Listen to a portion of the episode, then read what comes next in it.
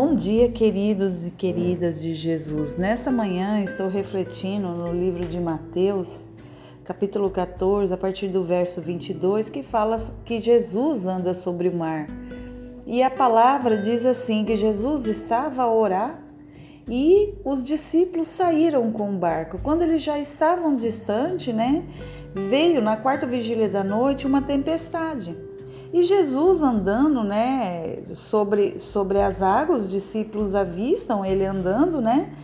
Mas Jesus imediatamente disse: Tem de bom ânimo, sou eu, porque os discípulos estavam ali assustados, é um fantasma, o que, que é, né, que está à noite andando sobre a, as águas.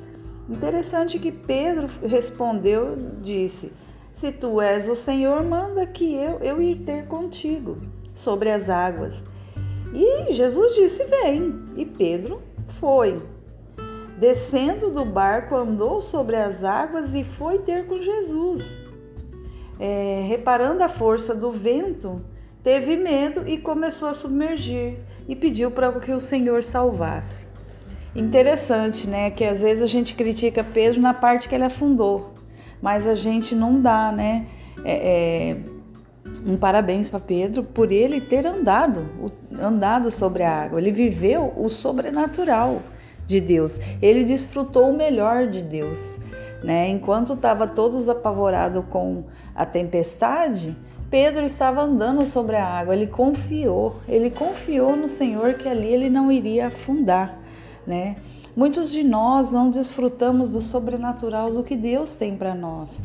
Nós ficamos buscando as coisas por nossas forças, nós buscamos o próprio mérito, nós vivemos na correria do dia a dia, mas não cremos que o Senhor, ele é um Deus de sobrenatural, ele é um Deus de milagre, ele pode, ele pode curar essa doença que o médico diz que não tem cura, ele pode salvar aquela pessoa que você acha que é o mais perdido da sua casa.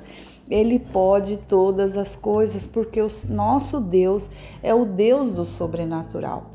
E uma curiosidade: você sabia que depois de 40 anos peregrinando no deserto, o povo de Israel, após todas as guerras que eles já vinham batalhando, todas as guerras já havia acabado e a parte era só tomar posse da terra, ainda Sete tribos não havia tomado posse há, há, bastante tempo, estava acomodada no lugar e Josué chama atenção. Até quando vocês vão ficar aí como remanescente? Corre, toma posse do que é teu, toma posse da terra.